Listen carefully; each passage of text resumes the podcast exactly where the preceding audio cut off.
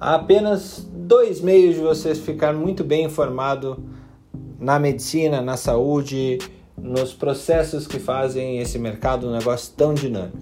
Ou você para o seu dia inteiro para ficar lendo e relendo os diversos reports, os diversos estudos, ou você nos acompanha no Troca de Plantão da Academia Médica, onde eu, eu Fernando Carbonieri, junto com colegas médicos, não médicos, gestores, assistentes, compartilham contigo os diversos pontos de vista sobre as notícias mais importantes e influentes no meio da saúde.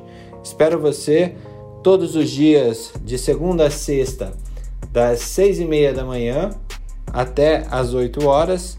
A gente te aguarda no Clubhouse. O Alex vai abrir o programa de hoje porque ele deixou uma notícia para contar hoje, porque senão ele ia causar ontem e, e, não ia rolar. Então ele abre e a gente já já puxa a meada pelo Alex ali. Beleza, Alex? Bom dia.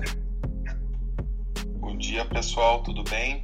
Tudo bem. Eu preferi ficar um pouquinho mais pra frente.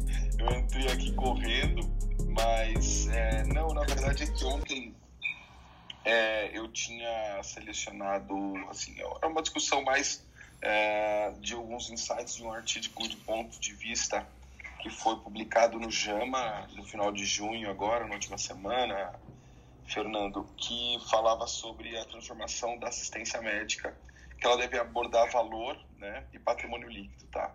Então ele é um, é um artigo de opinião baseado num relatório que eles fizeram em 2005, chama-se é, Vital Signals Measures, né? Um relatório que eles colocam várias medidas e indicadores que podem influenciar a saúde e são medidas muito amplas, tá? Que incluem questões é, sociais e, e, ou seja, naquela visão bastante holística mesmo, né? De todos os elementos podem impactar na saúde. E é interessante que eles partem sempre da premissa, né? É, de que, ou seja, o custo de saúde, o custo do cuidado de saúde nos Estados Unidos vem crescendo, continua crescendo, mesmo com os avanços e por conta dos avanços da tecnologia, né? E, e só que se isso tivesse trazendo algum desfecho, né, seria ótimo, né? O que vem acontecendo de fato é que a condição de saúde, de saúde das pessoas, a qualidade de saúde lá no, no contexto dos Estados Unidos, ah, na visão deles, estaria sendo prejudicada, estava cada vez pior, né? E é, é claro que tem, tem vários outros impactos aí. Né? Então, lá no, no relatório inicial, é, fala muito do, é, da, da questão de, do sistema de saúde realmente extremamente custoso. Ele fala, é, no, no relatório, fala que 30% dos gastos no sistema de saúde, ele, por conta da ineficiência, isso nos Estados Unidos, é desperdício, né? Ou seja, precisa ter um sistema mais eficiente, né? É, o custo de saúde já para ele já constitui um quinto, um quinto aí da, da economia do país, então existe aí uma, uma força-tarefa para tentar mudar isso e, e, ele traz justamente essa discussão que precisa ser feita uma mudança. O que eu acho interessante é que assim é, é, ele até cita a Kaiser permanente, sabe? É, mostrando que o engajamento das pessoas mudaram e tudo mais. E lá naquele relatório, né, que, que é o que é o original, que é o Sign Vitals, que é o original que, traz, que, que, que, que se baseou, baseou no, no, nesse documento que, é, como é que eu vou dizer, é, de discussão, de opinião, né, é interessante que ele coloca é, o quanto a importância do engajamento das pessoas para fazer essa mudança de saúde. Tá? Não Sim. sei se vocês lembram que a gente há muito tempo atrás a gente falou sobre Jeffrey Rose, né? Que ele tem uma teoria de prevenção. Você imagina aquela curva que a gente tem de normalidade e na, na, no extremo da ponta direita dessa curva seriam as pessoas adoecidas, né? Quando a gente trabalha só na população crônica, aquelas pessoas que acessam o hospital e que fazem apenas medidas, mesmo que sejam medidas de prevenção secundária, ou seja, tratar precocemente essas doenças, né? Se a gente focar somente nessas pessoas, a gente tem uma cultura que não, que não de todo o resto da população que, que não é uma cultura pró-health, né? Então o que, acontece? Essa curva vai continuar sempre deslocando para a direita, por mais que eu trabalhe somente nesse foco. Então Então eu preciso, para que o, o, sistema seja eficiente, que as pessoas sejam engajadas, né? Que é essa teoria do Jeffrey, Jeffrey Rose, sejam engajadas realmente para que elas não virem aquela outra ponta. Né? Uhum. Então, é necessidade, porque a gente fala muito de cuidar dos doentes crônicos, cuidar dos doentes crônicos, mas na verdade a gente tem que trabalhar o todo. Né? O todo é mudar toda a cultura. Não adianta eu tentar fazer o tabagista parar de fumar. Eu tenho que ter uma política pública para que as pessoas não fumem. Né? Uhum. E toda essa estratégia. A gente tem que pensar isso em todos os elementos. Eles colocam, o que é interessante que a gente fala tanto do, do, do, do Dr. Google, né? mas ele coloca assim que é, de algumas pesquisas que mostram que pessoas que usam redes sociais é, relacionadas à saúde, então usa a rede social para seguir questões de saúde, etc., tem uma melhor compreensão das condições de saúde, ou seja, tem um melhor entendimento e, ou seja, tem um controle muito melhor, inclusive, no manejo das doenças, tá? Então, é, é, é, muito extenso, o relatório inicial tem 300 páginas, mas ele tem também traz todos, toda uma métrica de como medir é, os elementos importantes a serem medidos, que a gente já conhece lá, da, tanto da MS, do Ambiente Saudáveis, quando a gente fala de trabalho, é, da, publicado, que é esse documento da, de, da ONU, que, que traz, desculpa, da OMS, que traz a questão de ambientes saudáveis, todos esses elementos que envolvem a qualidade de vida no trabalho, que não é só saúde, ele é um ponto apenas, né? Então essas métricas envolvem todos esses elementos e esse artigo discute. A gente precisa transformar totalmente o sistema. Eu acho uhum. que é uhum. isso que é mais que é o que é mais interessante. A discussão é válida e é interessante que os americanos eles buscam muito tentar reinventar a roda, né? A gente já sabe que que, que, que quanto mais a gente tivesse no sistema secundário e terciário, mais custa, né? Porque é aquela história, eu estou investindo na ponta do sistema, que é da, do diagnóstico para frente, né? E, e até, vou repetir as palavras aqui, que não são do Ogata, mas que ele falou ontem, numa, foi ontem ou anteontem, num evento, que, que ele trouxe de um, de um livro muito, é, que é interessante, que quem faz, é, quem cuida de doença é médico, mas quem cuida de saúde somos nós mesmos, né? é a nossa casa. Uhum. E aí o que a gente precisa é empoderar os pacientes, engajar as pessoas para que possam fazer essa transformação. O discurso pode até parecer clichê, mas como é, por que a gente não faz isso na prática, né? Eu digo isso porque o próprio sistema brasileiro, ele tem muita inspiração no modelo americano de assistência, onde a gente foca no modelo eu sempre bato essa tecla e a gente esquece, a gente acredita, a gente não, é, tanto, tanto? A gente não acredita no investimento da atenção primária, né? É, talvez porque ela não seja tão lucrativa, tão interessante, né? E aí, é, mas... quando eu falo assistência, a atenção primária, eu não digo apenas o sistema baseado em médico, mas sim numa, modelo multidisciplinar e com, com todas aquelas estratégias de acesso, acessibilidade e coordenação de cuidado. E que funciona muito bem no sistema de NHS. E, e assim, lá eles evoluíram até descobrindo que certos tipos de de, de remuneração não funciona. Ou seja, lá na, no, no NHS, por exemplo, investir somente, é, premiar o médico que cuida, faz acompanhamento de doenças crônicas, eu não estou fazendo esse desvio de curva, né? Então a gente vai evoluindo e já está muito evoluído em muitos lugares. Aqui a gente engatinha muito. É, mas uh, não sei se a Úrsula está aí, eu acho que tem uma vertente é, que é capitaneada pela própria é, Nações Unidas e depois OMS, que é a, vertente, é a vertente do Global Health, né, do One Health. E ela traz essa lógica de, de é, mais preventiva para que a gente comece a mitigar agora os, o, e tentar evitar que os problemas de saúde aconteçam, né? É, e ao mesmo tempo a gente está em uma, uma grande transformação aí do, do sistema de saúde como um todo, ou dos entendimentos do que é saúde ou não. E eu acho ainda que falta muito essa, esse imbricamento entre as profissões, entre as políticas públicas e privadas até, para que a gente consiga fazer isso. O que, que eu quero dizer com isso, Alex? Eu não sei se você concorda. É, eu acho que ainda falta um produto, um serviço, um serviço vencedor, é, de alguma. É, e eu estou falando isso porque é, é, o modo como as coisas são vendidas no fim do dia. Mas um serviço vencedor ou de uma grande consultoria internacional, ou de um grande governo, ou de um, de um sistema de saúde é, por aqui. Eu, o que, que eu vejo acontecendo nos Estados Unidos, e eu acho que essa é uma linha que no Brasil vai acontecer mais cedo ou mais tarde. Os sistemas de saúde lá, apesar de serem é, multimilionários, bilionários, eles, é, eles têm uma atividade local muito importante. Né? Eles desenvolvem para o local e não, não procuram exatamente uma política que vá atender os Estados Unidos inteiro. Então, se o negócio está em Minnesota, ele vai desenvolver para Minnesota. Se o negócio está na Flórida, ele vai desenvolver para a Flórida e de acordo com as nuances daquela, daquele espaço.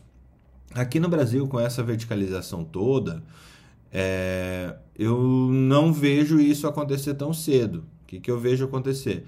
Estão procurando um modelo vencedor que cabe no Brasil inteiro, mas como todos nós sabemos, é, o Brasil são é, milhares de Brasis, né? Então, eu, eu não sei se a gente vai achar um modelo único que se encaixe, ou como como o mercado financeiro está procurando e investindo, procurando um modelo único que se encaixe. Não sei que Marileia, que, que...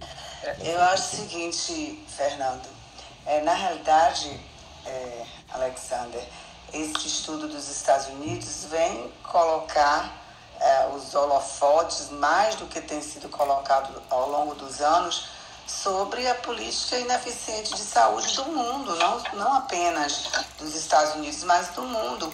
Primeiro, a atenção primária, que a gente fala aqui, que a gente está no mínimo 30 anos atrasados a, em relação ao SUS, que já é, falava da atenção primária, que de forma efetiva, como você falou, não sei se são incentivos, mas de forma efetiva, não adianta falar em prevenção é, quando a pessoa já está com a doença instalada. Então, focou muito no crônico e esqueceu de que a turma jovem a gente tem que trabalhar para que ela não fique o crônico. Uma outra coisa que você falou aí em relação a desperdício, que também a gente já mencionou algumas vezes aqui na sala, da ineficiência do sistema, ainda mais com desperdício, tem um trabalho também nos Estados Unidos, não, me recordo se foi a doutora Rosemary, falando sobre é, é, se o desperdício fosse só o desperdício financeiro, de tempo, etc., mas também tem aí a heterogeneia. Muito desse, dos recursos utilizados lá tem feito mal aos pacientes, não só lá, como aqui também. Medicações que não precisariam, exames que não precisariam, procedimentos que não precisariam. Então, o problema é muito maior. Os Estados Unidos começou com uma medicina defensiva muito grande. Ah, hoje, como você bem colocou aí no relatório, é, é, não se mostrou nenhuma melhora. E é, a, hoje o foco mesmo é você é, é, é, trabalhar em cima de promoção e prevenção e mudança de cultura. E a mudança de cultura dessa turma jovem, que a gente já vê também muita turma jovem engajada, que é o desafio, é o engajamento mesmo das pessoas, engajadas por uma qualidade de vida, é, é, é melhoria dos hábitos. E isso sim a gente tem visto é, nas redes sociais de forma é, é, importante muita gente fazendo um trabalho nesse sentido e muitos pacientes já chegam no consultório já com essa com essa visão, porque já procuraram lá no Google, no Instagram, ou no Face, já acompanham a, a, a alguns, algumas pessoas que fazem essa linha de trabalho de promoção e prevenção. Então, assim, é o grande desafio, a gente está enxugando gelo. Eu acho que um outro modelo que tem que, que ser adotado urgente, que a gente também já comentou aqui, é a questão do, do daquele paciente que, que internou e que teve alta, não ter alta e desaparecer do hospital. O hospital vai ter obrigação, eu acho que ele tem que ter isso no, na, na, na, na na, meta dele de seguir aquele paciente. Eu operei minha vesícula, acabou, cair no mundo, atender o paciente com uma visão mais é, global. Ele foi para operar a vesícula, mas ele é um obeso. Ele foi para operar a vesícula, mas ele tem uma hipertensão, um diabetes, como que a gente vai, depois de operar a vesícula, também fazer essa condução para ele? Ou como vai fazer com que ele, que tem essa obesidade, que ainda não tenha nenhuma comorbidade, evite de ter? Então, esse olhar também de todos os lados onde esse paciente foi recepcionado. E o hospital não faz nada disso. Ele recebe o paciente e depois solta no mundo para o clínico dele, para o infecto dele, para o pneumo dele, e não essa atenção integrada. E a parte básica assim, da promoção e prevenção, eu me lembro que em 98 foram fazer uma campanha de prevenção para cárie. Na carteira onde eu trabalhava só tinha idosos, a grande maioria. Eu falei, prevenção para quem está usando dentadura? Então, assim, a gente tem que ter esse olhar assim, começar muito cedo, porque senão a gente não vai mudar esse patamar e a gente vai ficar enxugando gelo. Isso é o fato e é o que a gente tem visto. Muda-se modelo de remuneração, muda-se, mas a gente não está indo para o foco, que é evitar o adoecimento. Isso aí é o foco principal e é o grande desafio no mundo, a mudança de cultura mesmo. Posso Posso apertar um pouquinho esse, esse parafuso aí, ou soltar ele para ver se a gente chega em algum lugar, Maria? Você falou em mudança de cultura que já está vindo com o jovem. Entretanto, é, seja o jovem médico, seja o jovem é, é, população mesmo, entretanto, é, como, como a gente tem aí um, um, um gap de geração, a gente está vivendo num, num sistema onde uh, os o, a gente tem uma geração mais antiga que, que teoricamente são é o pessoal executivo do topo da, da saúde, seja governamental, seja é, privada, seja é, de terceiro setor, que seja, que é a galera que tem ali uns 60 anos de idade, aquele tipão é, clássico, assim, né? É, e que tá, que tem suas convicções e suas certezas como governança e como gestão é, do sistema de saúde, seja ele público ou privado. É, e do outro lado, a gente tem uma necessidade diferente que o mundo está imprimindo para essas pessoas. E aí, quando a gente fala de mudança de cultura, como que você vê a mudança de cultura desse pessoal que é, viveu a vida inteira em outra lógica e agora é necessário olhar, é, sair de uma medicina curativa para uma medicina preventiva, uma saúde preventiva de verdade, de fato. Como é que você vê isso acontecendo ou não Olha, vê isso é, acontecendo? É, Fernando, é, para mim é muito simples. A gente vai evoluindo, mudança e o grande executivo ele deve ter no core dele, senão ele não vai, não é um executivo de fato, que a gente precisa todo dia mudar, olhar é, analisar o modelo que a gente está seguindo, se precisa mudar. E se ele continuar no, no, no, modelo antigo que ele acredita, ele vai virar Kodak. Então eu sempre hum. digo, vai virar Kodak. Hum.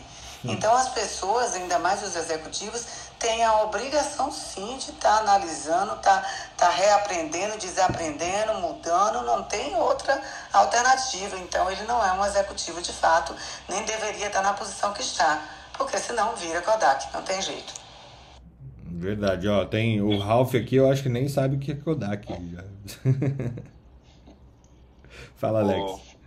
Ô, ô Fernando, é, é, é, são tantos fatores, né? A gente começa desde o ensino médico. Se a gente olhar todos os pontos que a gente discute aqui na academia médica, é, vamos lá, começa no ensino médico. A gente tem um Brasil que tem 50% dos médicos que não tem especialidade. Se não tem especialidade, eu não sei o que, que eles, o que está se fazendo, né? Ou eles estão fazendo é, alguma especialidade dentro do contexto que e a, e a, e a, e a clínica médica é uma especialidade, a medicina de urgência é uma especialidade, a gente tem aí a, a medicina de família é uma especialidade, então esses 50% está fazendo alguma especialidade sem ter feito uma formação mais adequada. Então está aprendendo na prática, né? Então está faltando aí muito e a gente sabe, sabe o quanto que é, a gente sai deficitário da faculdade de medicina. Quando a gente sai da faculdade, quando a gente sai, tem gente que sai da faculdade de medicina nunca viu medicina no trabalho, nem sabe o que, que é isso, né?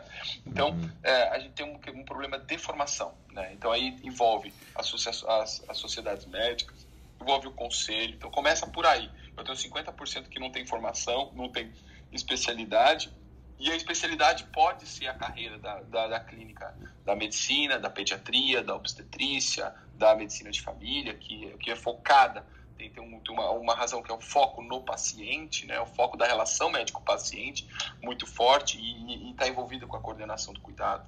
É, então a gente já começa por aí. Daí a gente tem um sistema que não ajuda. mais que você queira entrar nesse sistema todo desagregado tentar fazer seu papel, né, ele é muito fraco, né, do ponto de vista de porque ele está totalmente fragmentado, como a Marilé falou, ele chega lá no, no gasto, ele chega no, no cardiologista e, e, e, e, parou por ali. O cardiologista não quer nem saber. Ele se vai pingar. O importante é a carteirinha passou lá ou ele recebeu a consulta. Ele, você só vai ter segmento se ele quiser captar esse cliente, o que é importante, né? Ele deveria auxiliar no segmento porque era uma forma de captação. Existe uma questão aí fundamental, que é uma estratégia. Você pode ser na rede social ou pode ter mecanismos até é, validados de de controle, de segmento de pacientes que possam ser mais, mais úteis, mas pode ser o Instagram, né? Eu acho que é, é, é uma forma é, de utilizar aplicativos. Então aí tem uma porta de, de, de, de coordenação para desenvolver ações de coordenação de cuidado gigantesca. Né? Aí a gente tem o próprio plano de saúde. O plano de saúde você vai lá procurar na carteirinha, você vai entrar já pelo segundo nível. Você pula um, um espaço gigantesco para entrar no segundo nível putz, estou com dor de cabeça, vou no neuro. Ah, estou com dor de cabeça, estou com dor de estômago, vou no gastro. Aí eu estou com, é, é, com diabetes, no endócrino. Então ele já começa, é, ele, você não entra no, no, no, no hall de entrada, na, na sala, não, você vai direto para o quarto. Né? É mais ou menos assim que o sistema é, é, de, de, saúde privado está funcionando. E tem muitas iniciativas para mudar isso, né? Tem empresas que estão aí comprando, por exemplo, é, é, o uso das clínicas que, tão, que estavam mais para ociosas do, da atenção primária do, do, do, que o Einstein construiu aqui em São Paulo, por exemplo. Né? É, tem, tem algumas iniciativas tentando mudar esse cenário, né? inclusive tem do próprio Ministério de Saúde, né? da, que, que, estimulando esse tipo de, de ação de, dos planos de saúde que investissem em atenção primária mas ainda é muito incipiente. Então, o custo ele só aumenta e a gente reclama de, do, do, custo da tecnologia para fazer uma intervenção, mas a existência dessa intervenção ela está muito ligada ao mau controle das doenças crônicas e a nossa nosso dia a dia ele realmente está tá ligado. E aí eu, e é isso que vocês falaram, né? Marileia de um lado que realmente tem uma população jovem consciente e aí tem os dois extremos. Ainda tem uma população jovem que está na frente do, do game é, por horas a fio e com problemas osteomusculares já precoces, etc., extremamente sedentária, e no extremo, e, e esse meio além que a, que a Marilé citou, tem o outro extremo também, pessoas que estão vão para o lado da saúde, mas que daí deturpam, né? Seguem pessoas com suplementações Vixe, é, ou, ou terapia, terapias alternativas na medicina, é, uso de hormônios, entre outras coisas mais, né? É, então, realmente, a gente é, tá, tá, num, tá num, num, trabalho muito difícil, que, que realmente é difícil a gente direcionar se não tiver política governamental. Porque, assim, é, o, o, tabagismo só é o reduziu fortemente no Brasil, não é só porque a gente mudou o hábito, a gente foi mudou o hábito de uma forma forçada, né? Porque houve políticas públicas que favoreceram isso acontecer. Então houve uma queda expressiva. O Brasil é um dos países até exemplo nesse sentido, né? Ele estava sempre em queda progressiva, agora deu uma uma, uma, uma, estagnada, né? Pelo menos eu vi esse indicador há dois anos atrás, mas ele é um, é um exemplo nesse sentido, né? Do, do, da questão do tabagismo, né? É, essa questão do tabagismo, eu acho que esses dias eu fui num posto de gasolina. É, eu lembro, assim, na época que eu fumava, o cigarro aumentava progressivamente, provavelmente por causa do imposto, né? Que ia aumentando. E me chamou a atenção que a marca que eu fumava está a um preço mais barato do que da época que eu fumava, né? Então eu, eu realmente me questionei se tiver alguém aí para falar, é, será que será que não houve um, um, um uma política que ninguém viu do tipo vamos desonerar esse tipo de empresa? É, em questão de impostos ou coisa parecida, eu realmente me, me chamou atenção isso. Me chamou atenção isso.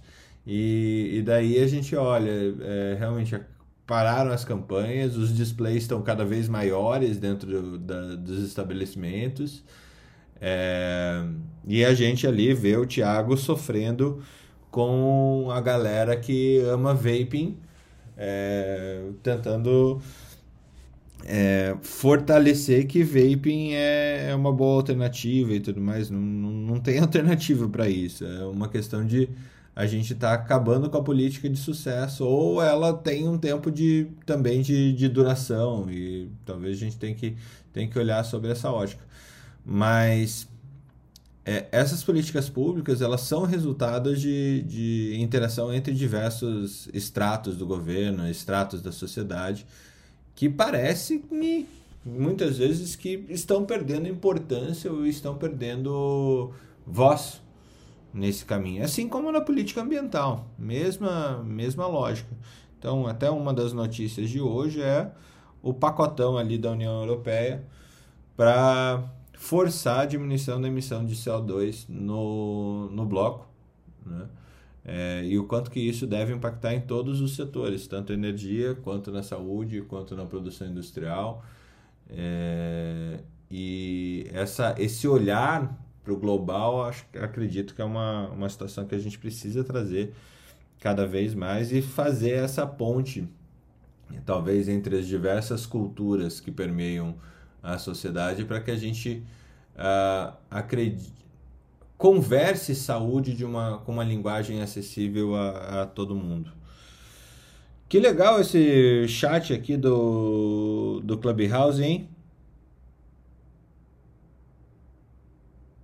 Eu tentei, sim. Eu, eu olhei assim, mandei logo, fiz o primeiro teste com o senhor. Com o senhor? Você tá, tá, tá falando com. Tá... chefe da tribo. Chefe da tribo. É, a gente pode chamar de pajé, de cacete. É. O pessoal que tá ali embaixo tem acesso ao chat também? Manda um alô aí, pessoal, pra gente ver como é que Não, eles não têm acesso não. A gente tem que adicionar pra ter acesso. Ah, é? É. Entendi. Ó, cursos de Clubhouse com Felipe Prohasca, veja só. A gente tem um, um curso de moderador de Clubhouse, né? Então. Cara, imagina aquele curso que o cara pagou, tá totalmente desatualizado, ele vai ter que pagar de novo. Tem que ter garantia, né? Mas, gente, o chat não tá onde esse chat? Não tá aparecendo pra mim, não. Será que tem que atualizar? Tá aparecendo pra você, sim. Tem uma, Mas onde é que tá? Tem uma flechinha ali embaixo. Uma flechinha que tem... No meu não tem. É um. Não, não é uma flechinha, é um. Um aviãozinho de papel. Parece que é um Telegram. É um Telegram. É que quem. Ô Felipe, é que quem não atualizou o Clubhouse, ela teria que sair do clube agora e lá atualizar o aplicativo e... para voltar é. e ele vai aparecer, entendeu, Ana? É um Telegram albino. Eu fiz o curso do Felipe. É, então, manda foto aí pra vocês verem que no meu não tem. Eu vi ali, é, não tem mesmo. Tem que atualizar pra ter. Muito bom. Tá, eu vou atualizar. isso, aí, isso, aí tá, isso, isso, aí tá na última aula, Ana. Você não fez. É que vai atualizando. É, a, gente, a, gente, a gente previu isso no episódio 68. Não, foi antes, foi naquele do, do Santos Dumont, né? Que ia ter o avião. Cara, putz, foi mesmo. Eu não sei o número. Ó, a Priscila Rec acabou de mandar uma mensagem aqui para mim. É quem tá embaixo consegue mandar, mas como manda individualmente. É, não, é, pra gente poder adicionar naquele grupinho tem que ser de um por um. Entendi. A gente tem que fazer o seguinte, cada um faz cinco, né, e todo dia leva um, até o dia que tiver todo mundo lá. Entendi. Não, legal isso. É legal na hora de subir alguém assim, fala, oi, quero subir. Quer café? É, Quer café? Sua métrica, Felipe. Eu não entendi essa sua métrica aí. Pode me explicar melhor, professor? Posso, claro. Vamos lá. É, se cada um fosse adicionando de um por um aí, ou, grupos de cinco, tipo, quem adiciona a letra A, quem adiciona a letra B, a letra C, lá no grupo, aí fica todo mundo lá. Mais rápido do que eu. Mas, um mas sempre que abrir a sala ou todo dia? Não, eu, fica permanente. O chat fica permanente. Ah, é pra. Logo, vulgo pra sempre. é vulgo, tipo, eu sou um grupo de Telegram que fica aqui com, minha, com meu aviãozinho desidratado. Anêmico. Albino. Boa. Boa, de Vou ficar aqui adicionando as pessoas todas aqui, então. O que, que vocês acham? Botando Olha, todo mundo. A, a, adoro a proatividade das pessoas, viu? Ô, gente, essa atualização automática tem que ir lá no, no App Store e atualizar. Se não atualizou, é melhor ir na App Store. Meu Faz celular todo App dia Store, às Ana. 4 da manhã convulsiona. O meu- o todo meu dia de manhã acordou- Faz todas as atualizações, lê todas as notícias, Folha, Estadão, UOL, e das tretas, da Contigo e tudo mais. E aí, depois, que ele entra aqui. É. E é, e é assim mesmo. Tititi. Existe isso ainda, gente. Meu Deus Eu não sei. É porque, é porque, Gente, eu tô assim, achando hoje- que tá é com pouca notícia do Bolsonaro. Ah, mas. Ah, mas assim, tem, coi tem coisa que eu acho que é melhor nem ter notícia. mas assim, eu acho que alguém que poderia o explicar, talvez a Marileia poderia explicar um pouco sobre qual era o procedimento, né? Desculpa, não, Não, sei se, se faz sentido ou não pra vocês. que- Não, não, não, peraí, peraí, peraí. Então vamos puxar o assunto. Diagnósticos diferenciais para so- soluços incessantes, gente. E eu, que, eu achei importante Depende, o que ele o já teve cinco falou. cirurgias. Que que, Ele foi, Ana? cirurgias. Não, eu achei importante que o Felipe falou assim, do tipo, ah, e o filho dele, depois disso, ele foi entubado só por precaução, mas tá tudo bem. Gente, que que é isso? Não, só, só por precaução. Tá tudo, mas tá tudo ótimo. O que eu aprendi com meu pai. Você tem soluço. Não melhorou com um susto. Não melhorou tampando a respiração. E não melhorou eh, fazendo apneia. Não melhorou tomando uma carrada de açúcar. Procure um. Não, Ana, eu tô, eu tô entrando no consultório, mas deixa eu falar rapidinho. A questão da intubação é porque certamente eles iam passar a sonda nasogástrica, fazer algum procedimento, e ele não deveria estar em jejum. Então, eles devem ter feito rapidamente, só para proteger a via aérea e não fazer broncoaspiração. Certamente foi por isso, tá? Então não foi, é, assim, é, eu acredito, como a gente não tem muito acesso a detalhes do que aconteceu, eu acredito que tenha sido isso, tá? Mas sabe que falaram que ele tava com dificuldade para respirar. É, por isso que o Felipe falou que achava que ele tava com Covid. Ele tá Não, mas eu acho o seguinte, não, que ele tava com dificuldade para falar e Gente, eu acho o o seguinte, uma final de pessoa sete dias com soluço já tem exaustão, essa, essa questão até da, da, da- da musculatura abdominal, diafragmática, já tem exaustão. Você pensa o que são. A única coisa que eu achei é, é, é, é, é, assim, esquisita é porque é claro que com 40, após 48 horas de início de soluço, você tem que já começar a investigar as diversas causas vasculares, é, psicológicas, tumorais, é, são várias, até mesmo a questão de abdômen, abdominais por questões de cirurgias prévias. Então, é para fazer a investigação que isso é protocolo, que é o protocolo que se utiliza no paciente que passou das 48 horas soluçando. E, e nas diversas redes que ele, que ele falou, pelo que eu vi na, na televisão, ele dizia, estou há cinco dias, depois estou há uma semana soluçando. Então, assim, é esse tempo que eu achei esquisito de não fazer a investigação, como é o protocolo para quem está com soluço que vai de coisa muito simples, até mesmo a questão do estresse, da ansiedade, a coisas complexas como câncer, é, é, é, vascular, derrame, infarto. Então é, é multifatorial, mas que a partir das 48 horas tem que fazer investigação sim. E a conduta, obviamente, como foi abdômen semi-obstrutivo, não foi nem obstrutivo, foi semi, é, é, é, é, em pacientes com aderência, brida, cirurgia prévia, é essa mesmo. A grande maioria ela vai se resolver nas primeiras 24, 48 horas. Mas Uma- enfim, eu acho que uma- o uma- tempo foi que foi longo. Uma, uma coisa que é importante pontuar aqui é que assim, é, o hospital não é obrigado a dar o diagnóstico exato, né? Então, ok, é, a gente sabe que foi uma entrada por pseudoclusão ou suboclusão de intestinal pelo boletim médico. É, mas, é, de fato, esse tempo prolongado, uma, um abdômen mexido desse jeito, muito provavelmente, assim, não existe nem o melhor cirurgião no mundo consegue evitar brida é, em paciente com um abdômen tão mexido assim, né, Mariléia? É, então, é isso. Brida é uma consequência, aderência e, e evoluir para brida é uma consequência. Ah, o único ponto que a gente coloca aí é exatamente o tempo. Primeiro, idade. Segundo, abdômen extremamente mexido, várias cirurgias prévias. Terceiro, soluço, há mais de 48 horas, 7 dias. e aí esperou chegar no quadro de semi-obstrução intestinal, porque aí ele vai ter a dor, obviamente, pelas cólicas intestinais, além da exaustão respiratória que ele já estava lá com o soluço, porque isso dá uma exaustão, e faz um dos tratamentos, tanto que eu achei que era simples, que a primeira notícia que saiu de manhã foi assim, ele está sedado. Então, um dos tratamentos para soluços intratáveis é exatamente você sedar o paciente para relaxar a musculatura e tentar.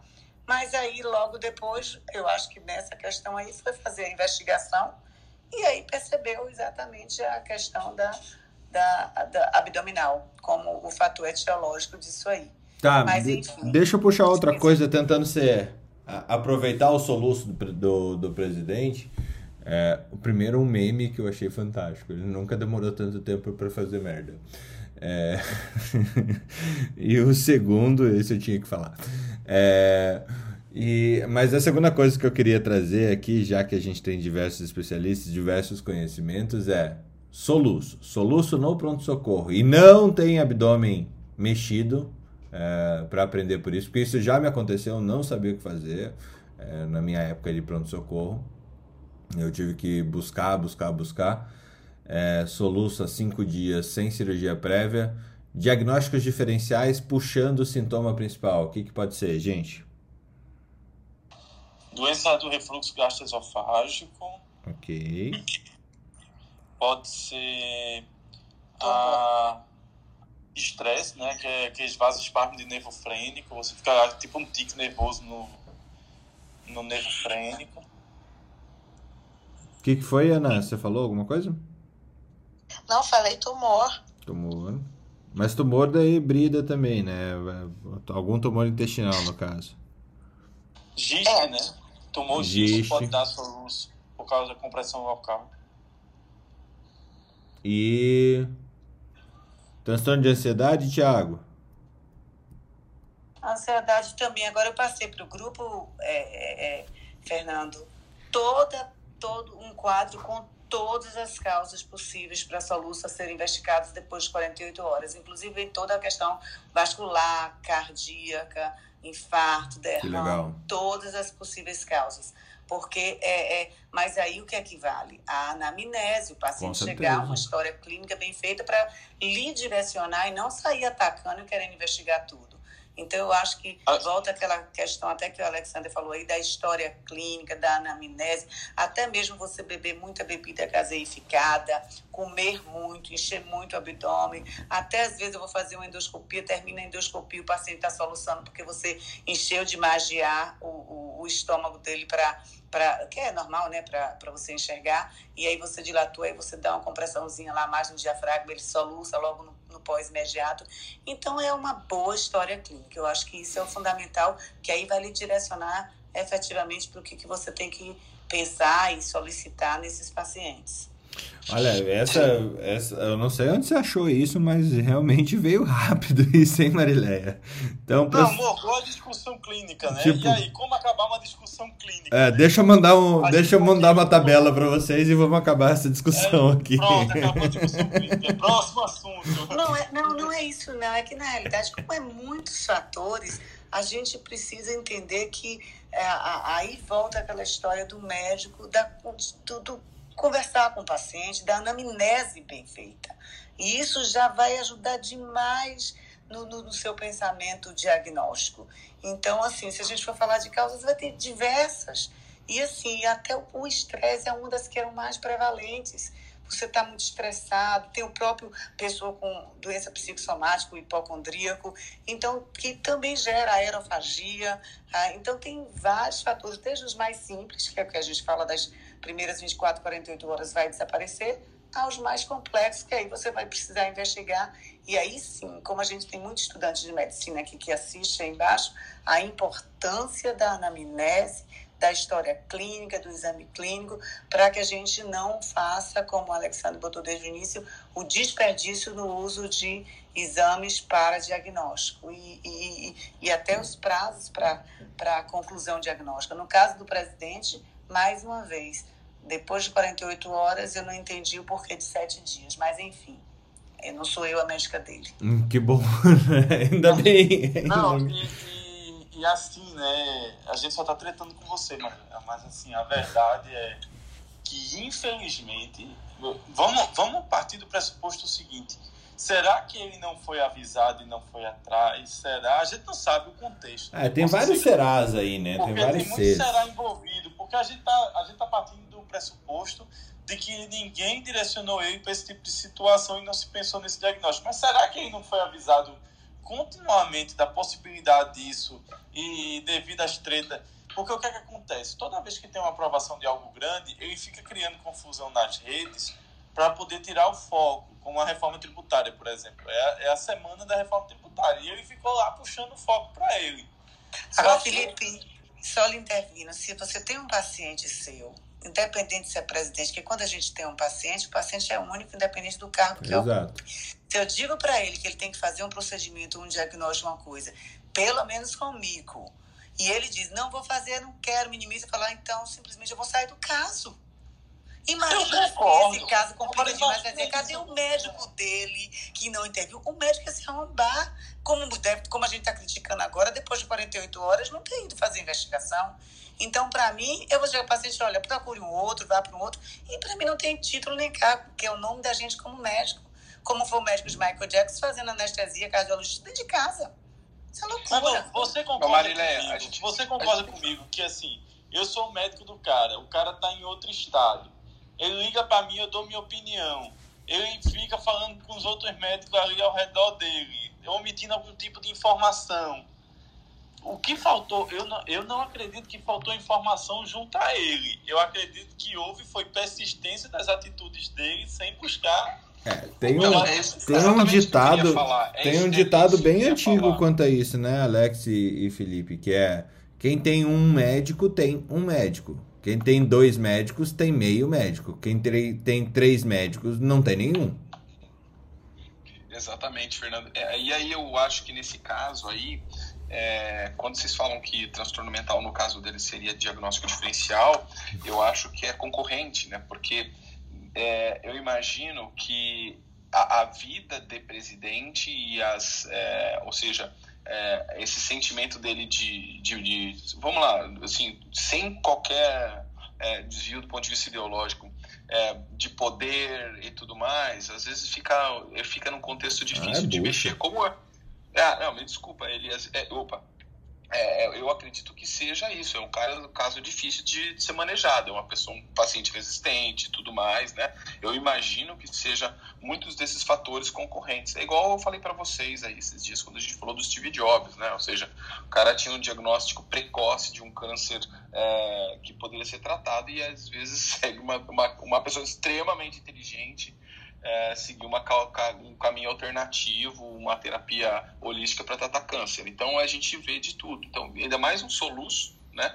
Então eu acredito que talvez é, o médico dele tenha dado a orientação correta, né? Mas é, vamos lá, eu não quero cancelar a agenda, eu não quero isso, eu sou todo poderoso, eu consigo, né? Então é talvez esse sentimento. Não sei se eu estou correto, tá, gente? Eu só estou dando uma opinião aqui. É, é um mais um será né? É, e, e, e, e, assim, dificilmente a gente vai saber exatamente o que aconteceu, mesmo porque isso faz parte da, da, do íntimo de, de qualquer pessoa humana. Né? Se ele quiser falar, e provavelmente ele vai falar um monte de coisa, é, é outra história. Mas, teoricamente, nem o Vila Nova Star... É um chefe de Estado tem que, claro, não tem que dar detalhes, mas tem que ter atualização, né? Porque isso afeta toda a, a, a, política, a economia do país. Então vai precisar. Eu acho que durante o dia a gente deve ter mais atualizações, mas não é detalhes do que está acontecendo no tratamento, que aliás com certeza vai aparecer aí daqui a pouco, porque fulano conhece fulano, conhece fulano e que disse isso mas não, não por isso é importante a gente saber como está evoluindo.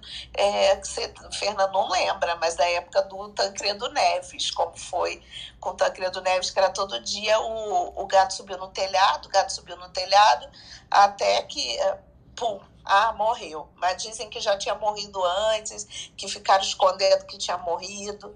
Foi uma situação. E também foi. É, o dele era de verticulite, mas era também um quadro intestinal, e que foi o nosso presidente que foi a óbito durante o mandato, né? Esse quase no mandato dele. Quase mandato, né? É. Só, só passando rápido aqui, o Jung tinha mandado lá no, ô, no ô, nosso. Fernando, eu só queria dizer uma coisa. Hum, O que, como eu fiquei. é, assim, todos os problemas do Bolsonaro, a gente sabe que ele tem seus problemas. Mas é, a- a- o papel da Folha de São Paulo, ah, pelo amor de Deus, aquilo lá é vil pra caramba também, nem. que é- Ah, foi é muito baixo. é. Foi muito baixo aquilo ali, sabe? Muito baixo. Muito baixo. Os caras, tudo bem que há um ódio bilateral aí entre os caras, mas assim, do mesmo jeito que a turma tava torcendo quando morreu o neto do Lula com meningite, que, Que foi também uma foi coisa horrível, é. desumana, a Sim. Folha de São Paulo ter feito uma reportagem de capa dizendo que ele estava simulando aquilo ali para fingir de Marte para cima de Lula, paciência, viu? Gente, o povo não sabe. Eu acho que é ignorância, né? Escrever um negócio desse. Ah, Ah, não, ignorância não, não não, é. é Isso daí é, é vilania do editor, assim, é. Então, assim, foi muito baixo isso aí, só mostra o nível que tá a nossa imprensa, né? É, a gente tem, sinceramente, hoje, se você quer ler material de qualidade sobre Covid, tem que ir para a notícia fora, né? É, Tem que ouvir, o- tem que ouvir o troca de plantão e ir pra notícia É, fora. mas veja só, grande parte da nossa discussão daqui do Troca de Plantão é literatura europeia e americana. Ou revista científica. Mas Sim. alguém leu ah, os tabloides irlandeses, alguém leu o jornal alemão, alguém leu alguma coisa que não foi no Brasil. Porque aqui no Brasil você vai ler um texto, é uma tragédia. É. E, e noticiário, noticiário econômico, né, Felipe? A gente sempre busca. Eu, eu passei a ver o mundo de forma um pouquinho diferente a partir do momento que eu olhei, começo a ver as notícias pela, pela viés econômico. Que dinheiro, dinheiro não tem, não tem sentimento no fim do dia, né? Ele cresce, ele, ele se movimenta sem sentimento, né? Então, fechando o assunto soluço, é, diagnósticos diferenciais. Pacientes que sofreram é, cirurgia, o soluço vai ser decorrente de agente anestésico ou distúrbio pós-operatório, no caso, aí várias cirurgias. É, quimioterápicos, todos os quimioterápicos praticamente, e esteroides. É, medicamentos em geral, tratamento antiparkinsonismo, psiquiátricos, antitrombóticos, corticosteroides, esteroides anabolizantes, perfenazina, anestesia geral inalatória, opioides, tramadol, quimioterápicos, anti-inflamatórios não esteroidais, agentes cardiovasculares antidepressivos, benzodiazepínicos e outros. Ou seja, todos os medicamentos são capazes de te dar soluço no fim do dia. É... OPMS, marca-passos atriais, ablação, cateterização venosa central, estente esofagiano, broncoscopia e traqueostomia, e ainda distúrbios eletrolíticos, é, alcoolistas, tuberculose, e tuberculose e insuficiência renal crônica. É, eu coloquei o título aqui na sala é, falando sobre é, o tramadol, porque, porque saiu no Therapeutics Initia- Initiatives, ah, o, o, um estudo observacional que está mostrando a inferioridade do tramadol é, frente ao, aos opiáceos em geral, né? É, devido à sua não previsibilidade, potenciais danos e diminuição do, dessa vantagem que ele é bastante propagandeada é, frente aos opioides e aos anti, é, anti-inflamatórios não, estereo, é, não esteroidais agora estão reconhecidos. Esse é um artigo, é, deixa eu ver a referência final dele. É, o Therapeutics Initiatives, e- eles se falam que é uma Independent Healthcare Evidence, e aqui eles trazem é, uma, uma questão de que o tramadol começou em 77 na Alemanha e é, para quem sabe ou para quem quiser falar seria até interessante ele era visto realmente como um potente é, analgésico, uh, mimetizador dos opioides, que não teria o problema de adição. Nesses tempos atrás a gente até discutiu isso. É, adição ao tramadol, é, talvez por vários motivos, mas ok. É, mas não seria um, um, um, motivo químico no fim do dia, né? E alguns efeitos adversos associados ao tramadol em estudos observacionais, hipoglicemia, convulsões, hiponatremia e toxicidade serotoninérgica. É, e, mas realmente ele colocando é, esse, esse pareamento aí comparativamente uh, que ele não, não seria superior a opiáceos e a, a anti-inflamatórios não esteroidais. O que, que vocês acham disso? Isso muda alguma coisa na vida de vocês?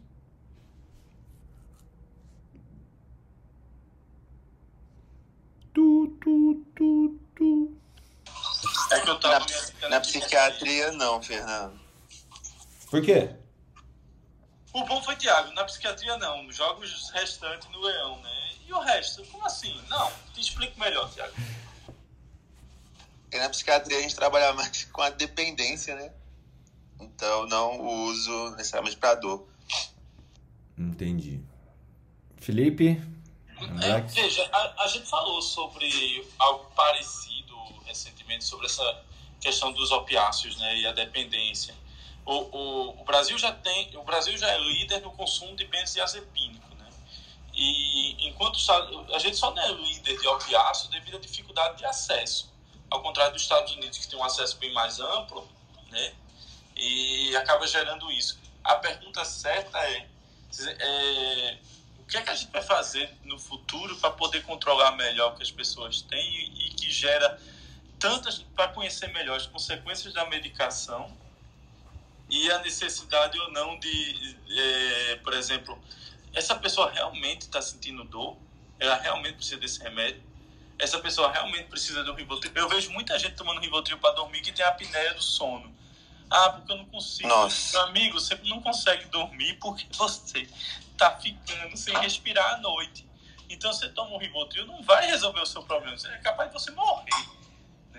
Mas isso é muito comum, é muito comum, é mais comum do que deveria. Então o que acontece? A população tem ficado mais obesa. Ah, não consigo dormir. Quando vai ver, não é quem não consegue dormir, ele tem uma apneia obstrutiva do sono ou qualquer outra patologia, uma doença do refluxo gastroesofágico, que à noite ele fica lá reboendo, reboendo e acorda né, sufocado. E fica tomando Rivotril para tratar isso, quando na verdade o que faltou foi uma anamnese, exame físico, alguém olhar para o paciente e ver qual era real, o real problema dele não acordar. Né? Dele não e aumenta o risco de morte súbita, né, Felipe? Exato, por isso, né?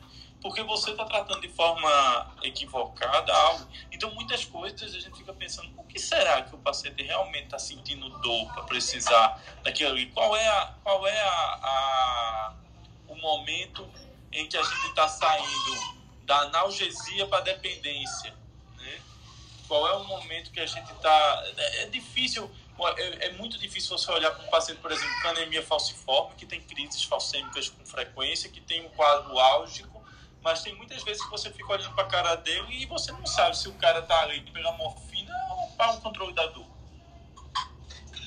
Fernando, também tem uma coisa interessante, Felipe, é que é, esses dias me mandaram um, um paciente porque estavam desconfiados poderia ter uma dependência de morfina, porque ele chega no pronto-socorro e fala: Eu sou resistente a tramal e aos outros, e eu só funciono com morfina. Tá, essa, essa é a frase do adicto, né? É a frase clássica. Né? É a, a frase clássica do adicto. Mas é muito pouco realmente para chegar e. Antigamente a gente tinha. Eu me lembro muito com petidina, né? Petidina é um remédio que causa uma dependência monstruosa. E muita gente o cara diz: não, morfina não resolve, o que resolve minha dor é petidina, meu amigo. Se morfina não resolve. É, eu tinha, eu tinha um paciente que ia e voltava com dolantina, mas era um paciente puta, grave, terminal, que ia assim, nesse. a gente ficava assim, cara, ou a gente dá porque o caso do cara é realmente ferrado, ou ele vai, ele vai sofrer por duas coisas, pela abstinência e pela dor, né? Então tinha isso também. Mas realmente, como você separar o paciente adicto do paciente que realmente tem é, a dor é, e que precisa, que está em fase terminal, pode ser complicado, principalmente num plantão que você tem rotatividade, rotatividade alta de, de médicos, né? É, e tem aquele caso clássico do paciente que ele vai pulando de plantão em plantão para ser medicado. Se ele achar um plantão novo, que tem um médico novo, que tem uma equipe que não conhece ele, é, para ele é, é a benção porque ele vai ter a, a droga de forma mais rápida, né? Fernando, agora isso deixa mais preocupado porque como o tramadol costuma ser muito utilizado, a, a gente já discutiu que tem um problema com relação à analgesia no Brasil.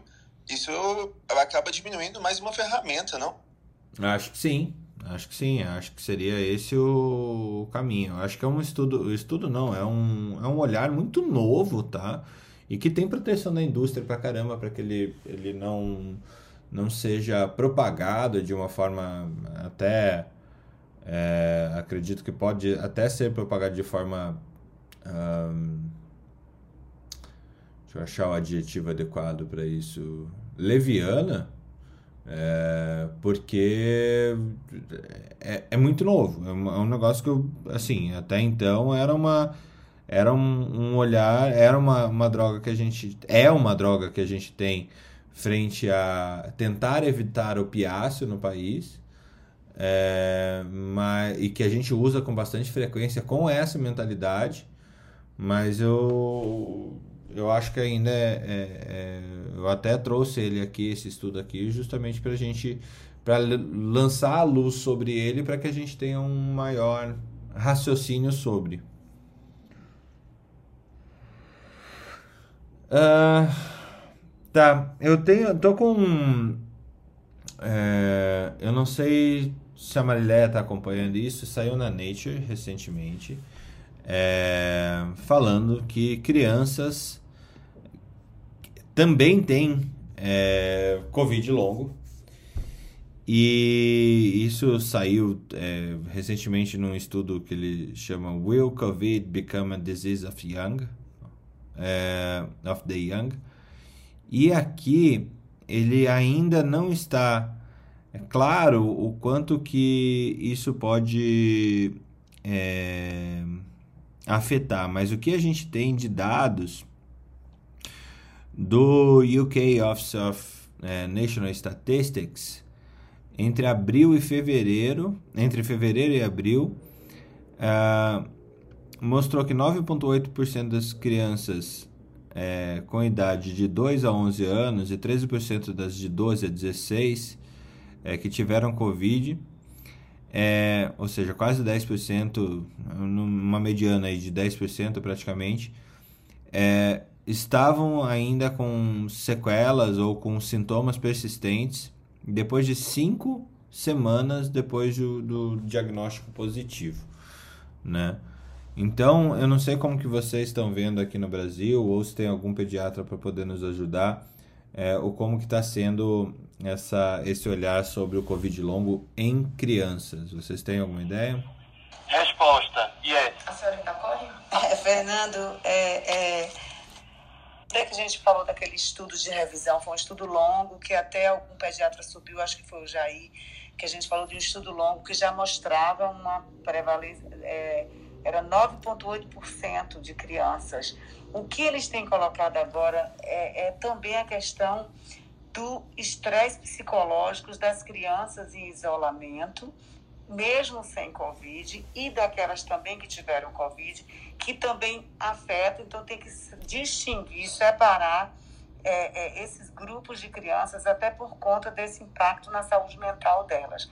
Mas o Covid longo, de fato, ele, ele também acomete crianças, lógico que, que, que uma menor percentual do que nos adultos, não tem relação com a gravidade da doença Covid na criança, como também não tem em adulto, que a gente viu que na, na, nos estudos prospectivos colocou é, mulheres, né, é, em relação a homem, e homem é que faz a forma mais grave do Covid do que mulher, mas mulher desenvolve mais o Covid longo, mas em crianças, sim, é uma preocupação grande por conta também do impacto no sistema e dessas crianças que já vêm com esse abalo desse distanciamento social, desse afastamento das escolas e ainda terem que enfrentar essa questão desses sintomas prolongados e persistentes do Covid. Então, isso, os estudos já estão muito, é, é, é, muito assim, contundentes, não muito respaldados que, de fato, a criança pode ser acometida, sim, na, na, no, no, no pós-Covid, do Covid longo, tá? Muito bom.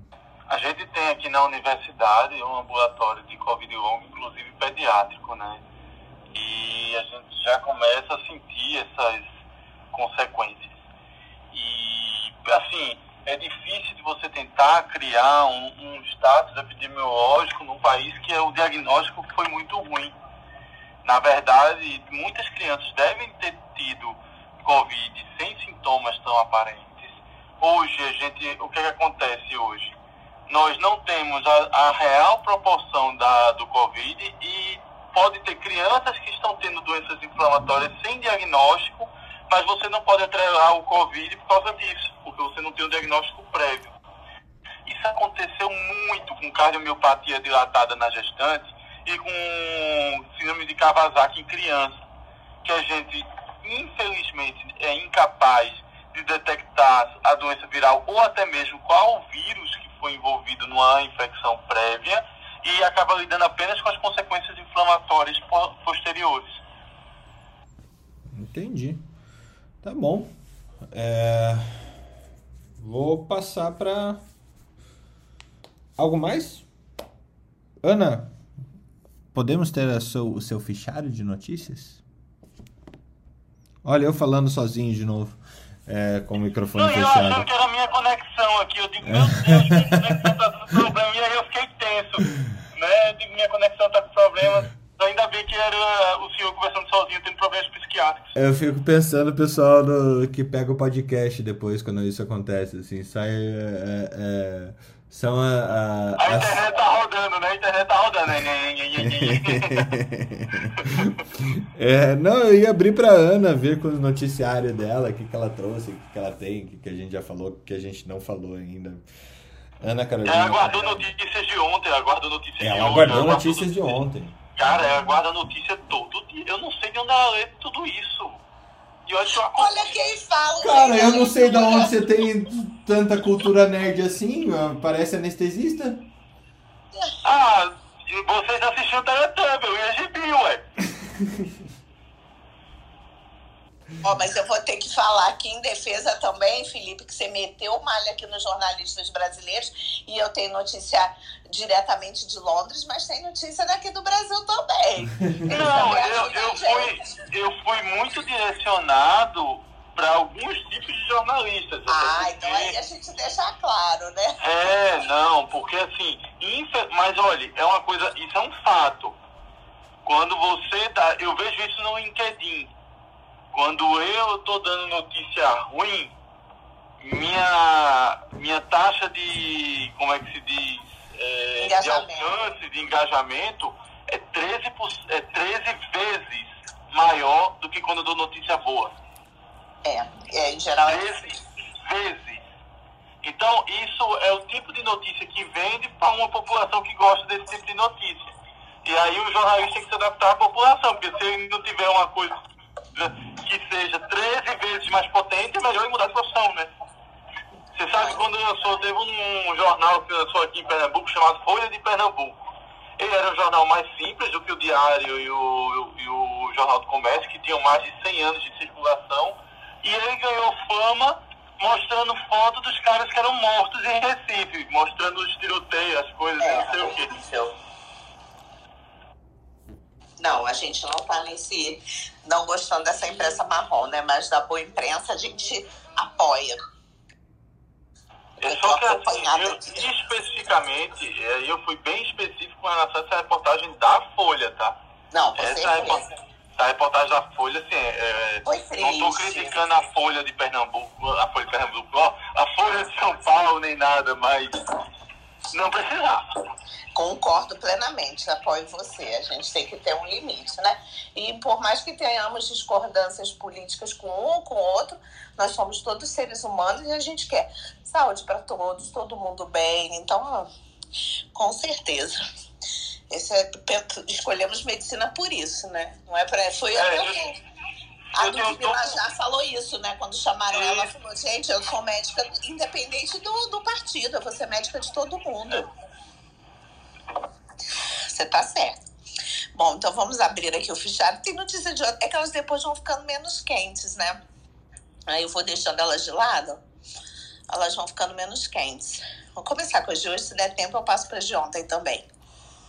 Ó, de hoje, as grávidas estão reclamando.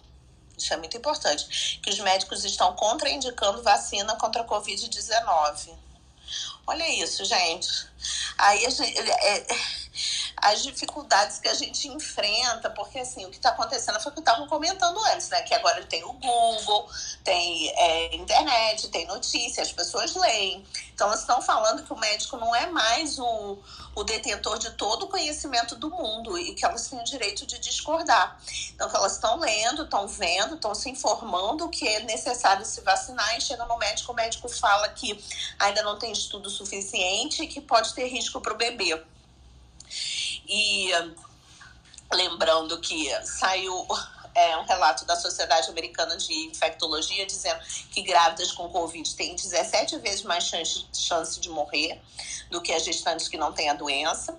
E mesmo assim, alguns ginecologistas aqui ainda contraindicam. Então, aí tem relato até de uma, uma paciente de 22 anos, tadinha, que foi se informar e aí ela teve que e para paciente é difícil, né? Ter que ir contra o médico, levar uma informação contrária e depois continuar ainda fazendo pré-natal com aquele médico, parto e a quebra dessa relação de confiança. É muito difícil. Então, é, vem aqui um, um relato, um pedido para que os médicos se atualizem, que eles não. É, deem informação sem ler antes, sem ler o que está acontecendo, sem entender o que as sociedades de especialidade estão recomendando. É, inclusive, tem uma comissão de, especializada em vacinas da Federação Brasileira de Ginecologia e Obstetrícia, que também está orientando que tem que vacinar, que os eventos adversos são raros, são discretos e que a chance de morrer pela doença é muito maior. Então, ter medo da doença. Isso aí eu achei bem complicado. A gente, lembrando, aumento da mortalidade materna é, por Covid-19 foi de 328% em 2021, em comparação com a média de 2020, tá? Na população geral, o aumento de mortalidade existe também, mas foi, mas foi de 110%. Então a gente tem que ficar alerta. É, outra notícia que nós temos é que agora, agora a do Dória, né? Agora o Dória vai atrás de conseguir que a Coronavac possa ser utilizada aqui em crianças e adolescentes. É, lembrando que saiu um estudo no Lancet que a gente já falou sobre ele, só que esse estudo era de fase 2, né? Se bem que agora tudo é fase 2 só e bola pra frente, né? Tá. Não é? Eu acho que tá assim, ah, fase 3 pra quê? Aí ele foi pedir na Anvisa para liberar a Coronavac para crianças e adolescentes. Não sei se só para a partir de 12 ou se já a partir de 3 anos de idade, é, porque a, nesse estudo feito na China mostrou segurança nessa faixa etária também. Mas a gente tem que lembrar que foi aquela colocação que eu fiz, né? Quando Dória disse que vai vacinar todos os adolescentes, a minha, o meu questionamento era Gente, a vacina liberada até o momento é da Pfizer. Ele não tem vacina da Pfizer. Ele depende que o Ministério da Saúde repasse a vacina da Pfizer para ele. Então, não adianta ele brigar com o Ministério da Saúde e dizer que vai vacinar se o Ministério da Saúde não conceder as vacinas para ele vacinar. E aí, exatamente o que está acontecendo agora. O, o Queiroga está dizendo que está errado, que ele não pode passar por cima, que tem uma pactuação, que todo mundo conversa junto. E. É, provavelmente não vai ter, né? A SBIN é contra, e aí agora ele está correndo atrás de conseguir que a Anvisa libere a Coronavac para ele cumprir lá o prometido, tá de papo com o Eduardo Paes, que o Eduardo Paes também prometeu a mesma coisa, e vamos ver se vai conseguir que a Anvisa libere a Coronavac ou não, porque a gente não sabe se vai ter Pfizer suficiente para vacinar essa população que eles se comprometeram a vacinar. É outra historinha aqui do dia. Ah, mas a coisa mais fácil do mundo é se comprometer a vacinar, Ana. Sim, porque fica todo mundo feliz, aí depois, ah, infelizmente faltou vacina. E vai falar, ah, o Ministério da Saúde não entregou. E aí fica por isso mesmo, né? Bom, mas assim, isso a gente já tinha ressaltado aqui nessa questão, né? Tem que ter a vacina. Eles prometeram vacinar, mas falta chegar a vacina.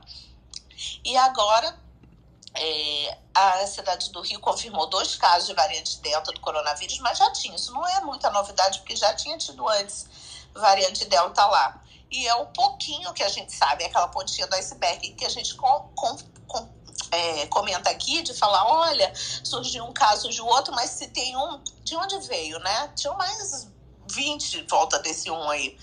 E então, agora é, a Secretaria Municipal de Saúde diz que está investigando e que eles têm um monitoramento que é feito todos os meses, um monitoramento genômico, e até não é tão pouco quanto aquele que a gente conversou de 10, 15 casos, mas são 800 amostras que são feitas em parceria com a Secretaria Municipal de Saúde no Rio de Janeiro.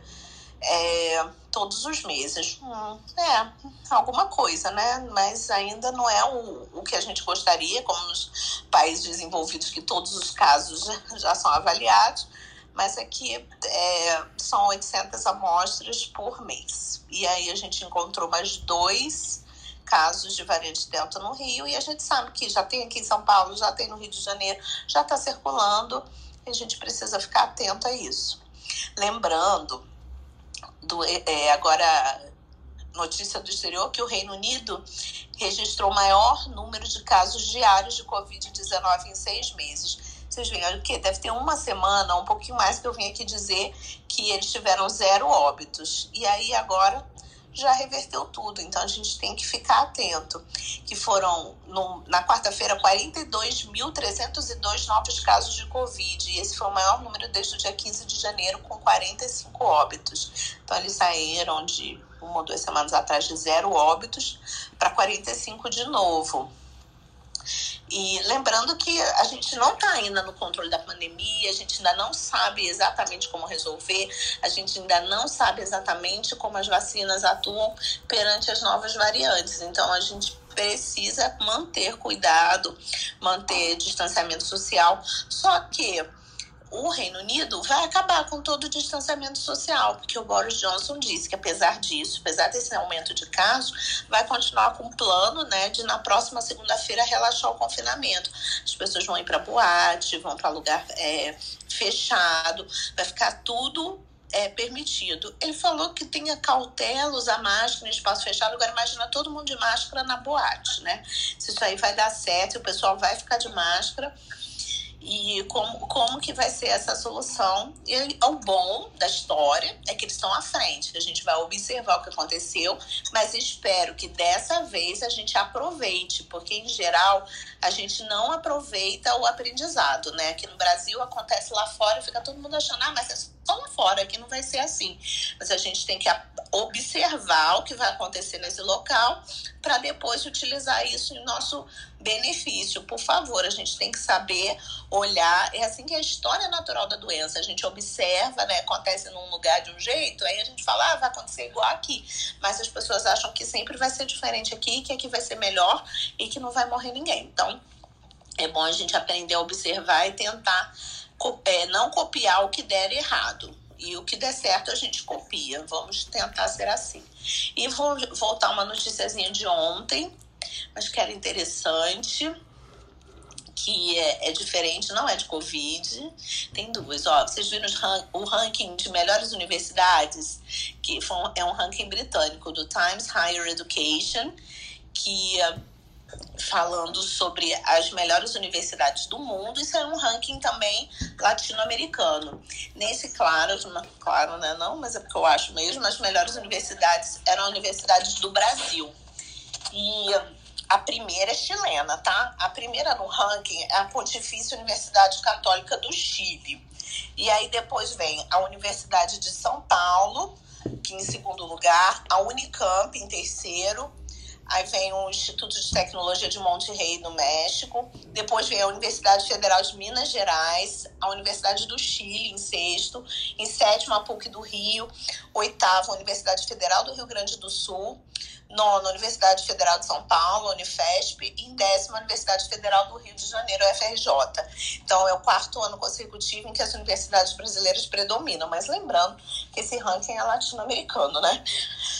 E a última notícia que eu tenho era para falar para vocês sobre. Olha que interessante. Como o jeito de dirigir pode revelar sinais de Alzheimer. Então, a maneira como dirigimos muda quando envelhecemos. A gente ia reparando isso um pouco, né? Falando, ah, olha lá, é um velhinho dirigindo, anda devagar, tal, tal, tal. Mas isso está relacionado a essas, pequenas mudanças sutis. Então, foi feito um estudo instalado um dispositivo no carro que analisava a forma como as pessoas dirigiam. E com esse dispositivo, que foi colocado num grupo de pessoas com mais de 65 anos em Washington, nos Estados Unidos, que ficaram tendo a direção monitorada por um ano, foi possível fazer uma correlação entre o surgimento uma Alzheimer precoce ou pré-clínica com a modificação na forma que, dirige, que as, essas pessoas dirigiam. Então, as pessoas passaram a dirigir mais devagar, fazerem mudanças mais bruscas, é, também começaram a, a, a, diminuir as áreas que elas frequentavam, passam a fazer muito menos, muito menos incursões, elas fazem menos incursões ao, ao redor né, da, da, elas começam ao redor de casa do, e visitam menos lugares. Então, são esses achados foram correlacionados e demonstraram uma correlação de 90% quando associados a um resultado de teste genético para Alzheimer. E aí pode ser que no futuro é isso, né? Seu GPS vai dizer se você pode continuar dirigindo ou não e o, o o seguro pode falar, olha, a partir do próximo ano você não vai ter mais seguro. Porque. No futuro os carros vão ser autônomos. Isso a gente também. vai sentar. Isso aí também. vai sentar, vai dizer, eu quero ir para tal canto. E aí vai levar para outro completamente diferente que não entendeu o que você falou. Ou você não atualizou de manhã e o canto mudou de lugar. É, não, isso aí eu, tenho, eu concordo também. Eu acho que em breve. É, Você quis dizer, eu, eu quero Universidade de Pernambuco, você quis dizer Unifesp? Aí, ah, o carro. Desliga, desliga, desliga. Já pensou? Eu ficar indo no carro a vida inteira até chegar na Unifesp. Não, gente, é, é isso. Eu acho também que é autônomos, mas isso é só uma, é um modelo para tentar diagnosticar mais precocemente uma doença que acomete tantas pessoas, né? E que acaba tendo um impacto tão grande. E Isso gera confusão né, quando a gente vai ter que dar essa notícia para o paciente, né? A questão de não dirigir parece estar sendo amputado, principalmente para o homem. verdade. Cara, eu adoro dirigir. Eu adoro dirigir. Adoro. Eu, eu não tenho esse. E esse eu, eu acho que eu herdei isso do meu pai. Meu pai só, só teve duas vezes que meu pai deixou minha mãe dirigir. Uma era uma apendicite e a outra era uma colangite. Nossa. Quando ele diz, ah, outro dia ele estava enjoado e se pedir para minha mãe dirigir, eu olhei para ele e disse, tá tudo bem? Como é que o senhor tá? Vamos investigar melhor isso aí. Porque é, eu, eu adoro, adorar, para mim é terapêutico. Dirigir de carro, eu gosto de dirigir de carro, pegar o carro e fazer. Eu fiz a, a Sicília toda de carro. Gosto mesmo, né? assim, faço. O Nordeste eu já fiz quase todo de carro.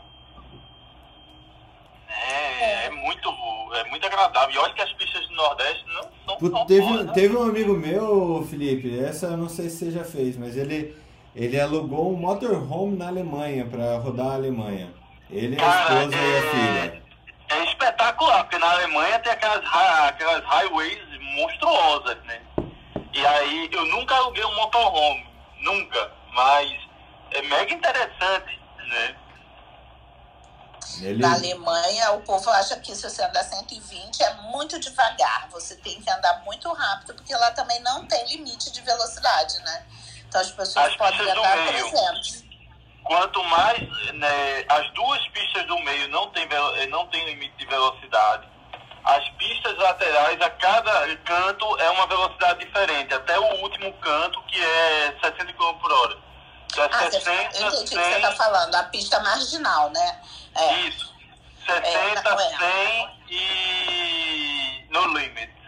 Sim, é porque na Inclusive, na, autobahn. na, é, na autobahn, no, no meio, Não você não pode rodar menos de 120. Não pode.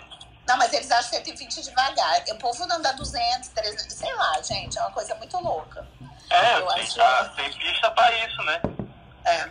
Mas eu acho é Se a isso, gente rodar pra isso, né? São Paulo Curitiba a 300, Sim, sim. Mas mesmo assim, gente, se bater o carro, não tem quem salve, né? Lesão axonal difusa, pronto, acabou.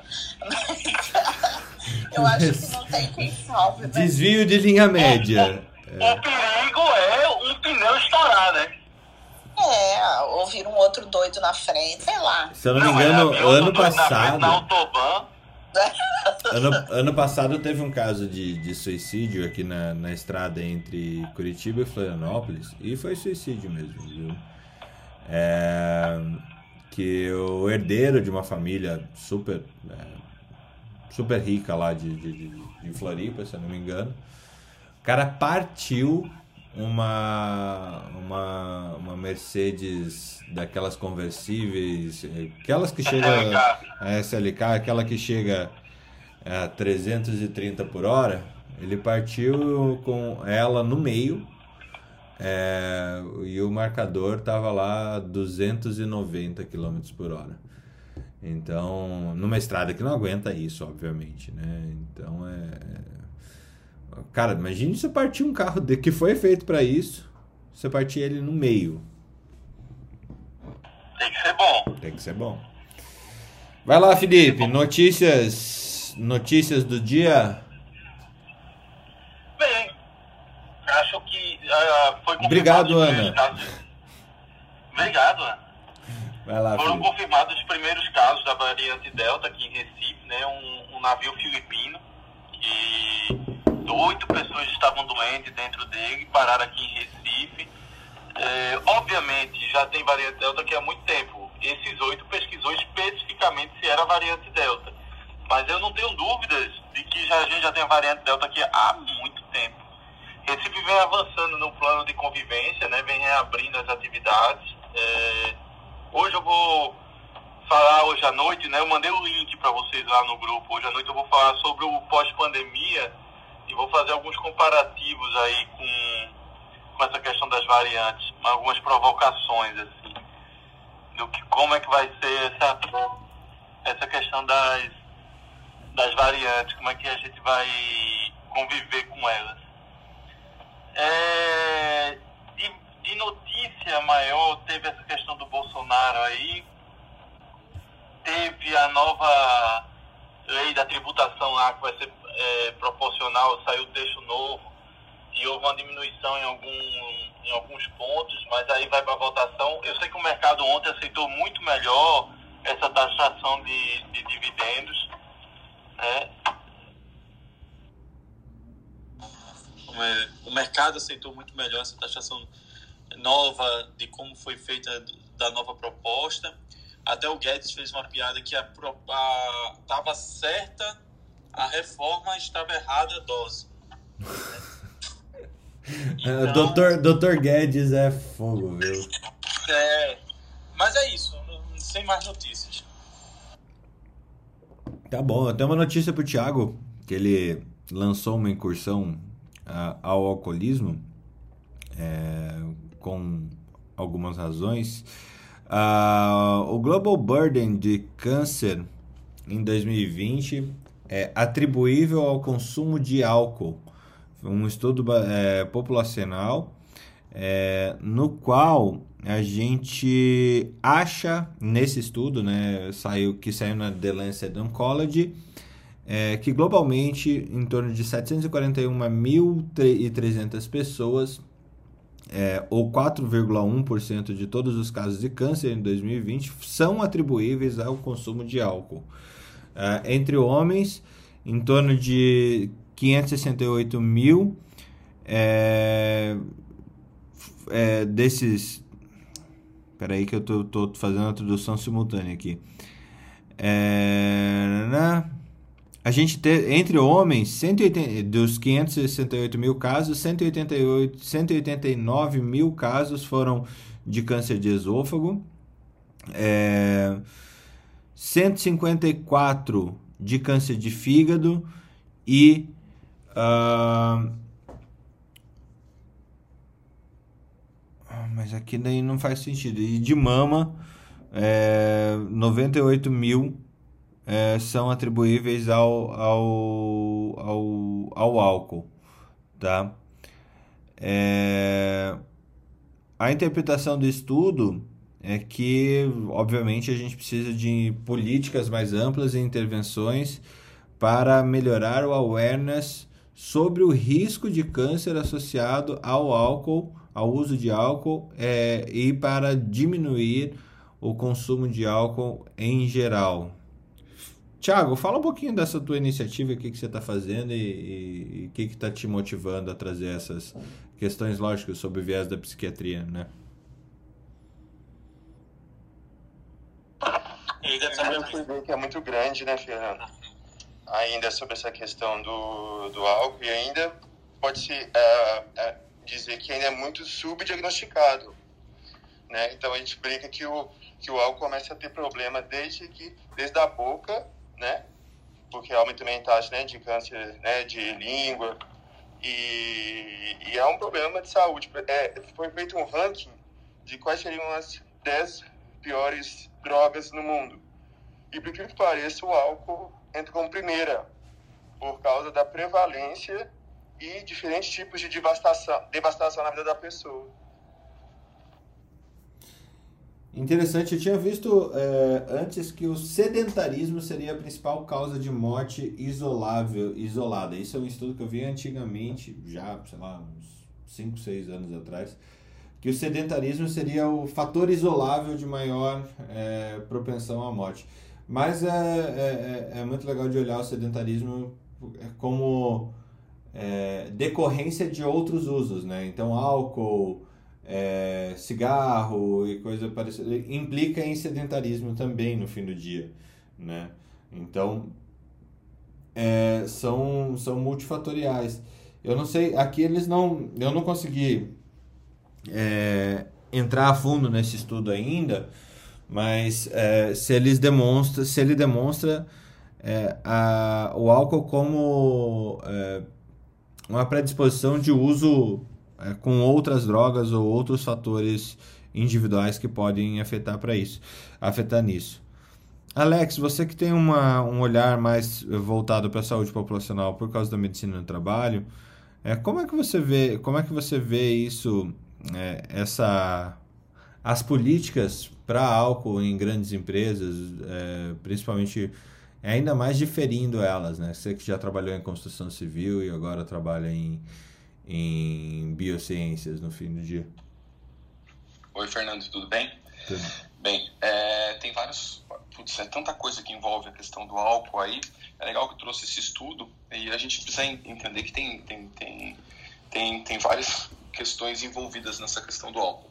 No caso do, da construção civil, a gente via isso de uma forma mais evidente, né? bastante, né? por conta da, da população estar tá isolada. Quando eu estou dizendo construção civil pesada, né? que eu coloco uma população lá na Amazônia para construir uma barragem. Né? Então, longe da família, tem uma tendência a, ao uso do álcool é, com maior frequência. Mas a gente tem que lembrar que o álcool tem outros fatores, por exemplo, eles estão envolvidos na, na, na questão dos acidentes por causas é, por veiculares, por exemplo, né, acidente de trânsito, causas externas, né, da, da, da, questão da agressividade de, de causas por, por acidente por armas, né, arma branca e todas elas. Então o álcool ele não tem só esse componente de adoecimento, tá? Então ele tem como fator de causa externa. Acidente de trabalho, né, por queda de nível, entre outras questões, né, a gente tinha as pessoas que paravam, assim, a gente fala assim, não pode beber no trabalho, ele saía na hora do almoço, ia tomar a pinguinha dele, porque não está bebendo no trabalho, então, mas trabalhava sob, né, daí trabalhava sob o efeito do álcool, né, então, é, ela é importante. E o outro ponto é, às vezes a gente acaba direcionando muitas causas de, é, de acidentes e, e apenas ao álcool, esquece as outras drogas envolvidas justamente porque a gente não acaba não medindo as outras coisas, né?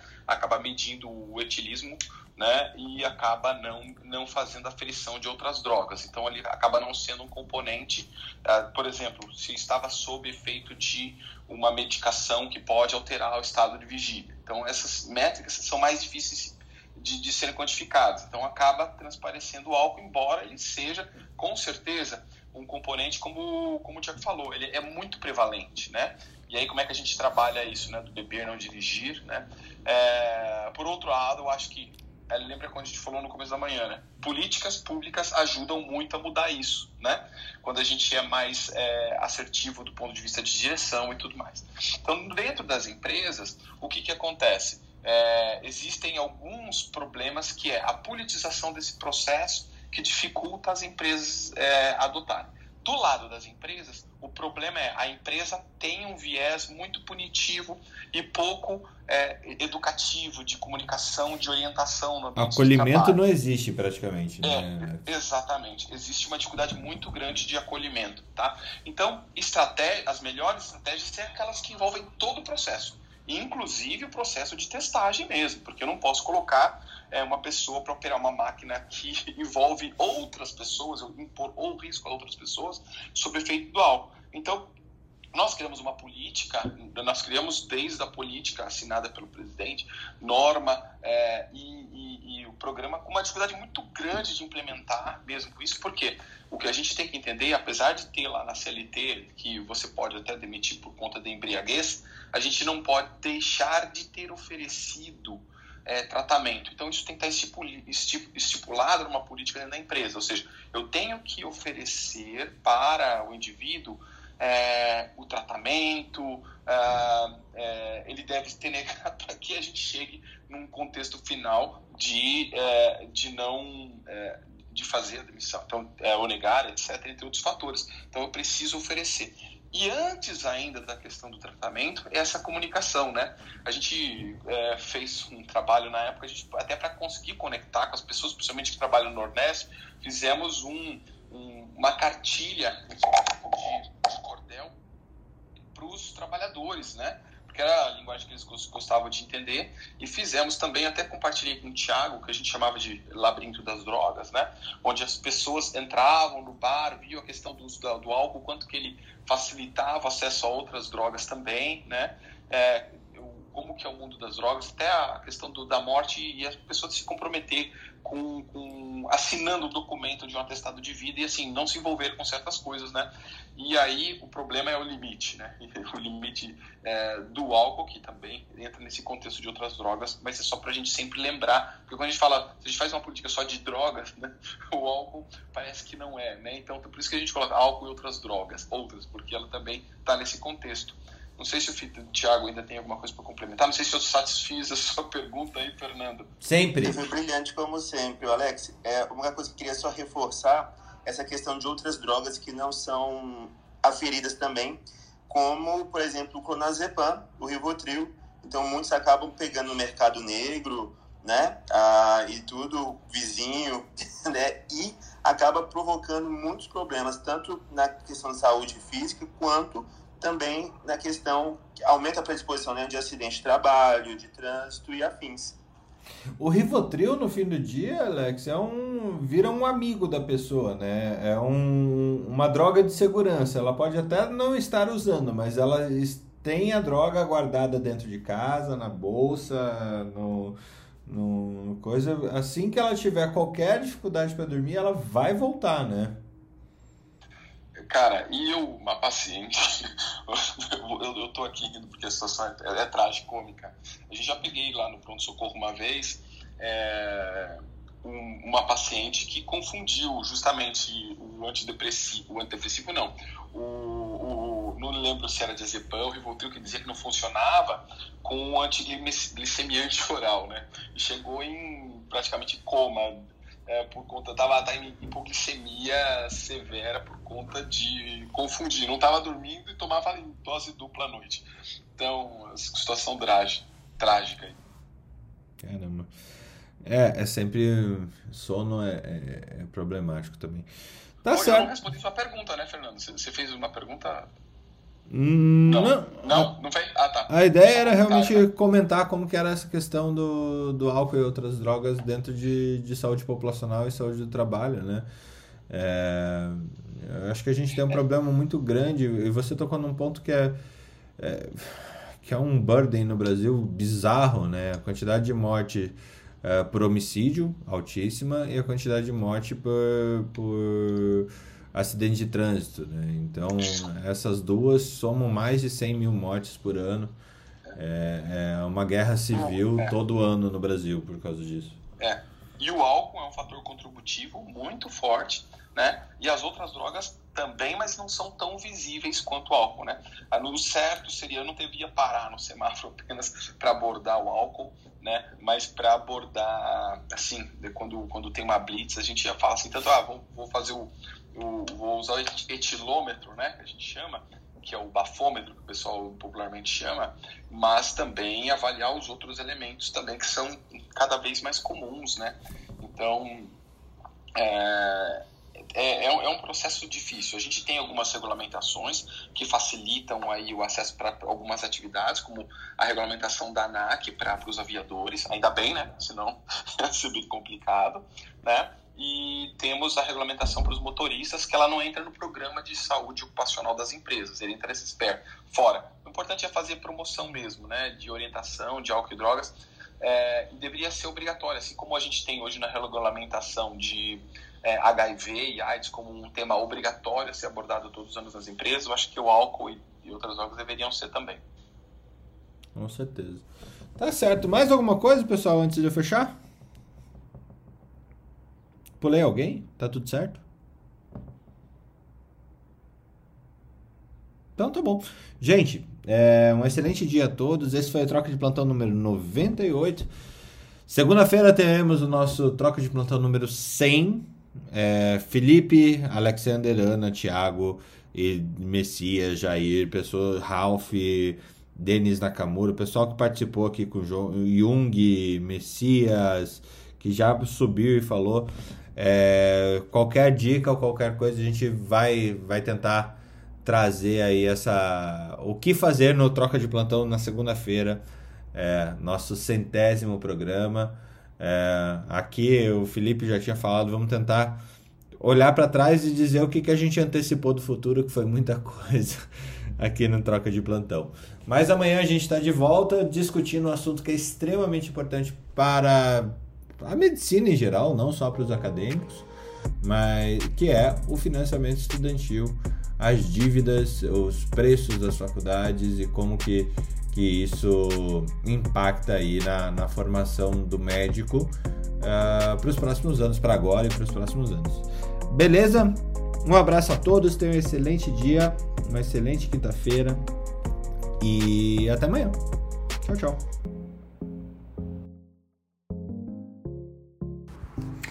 Academia Médica. Bem-vindo à revolução do conhecimento em saúde.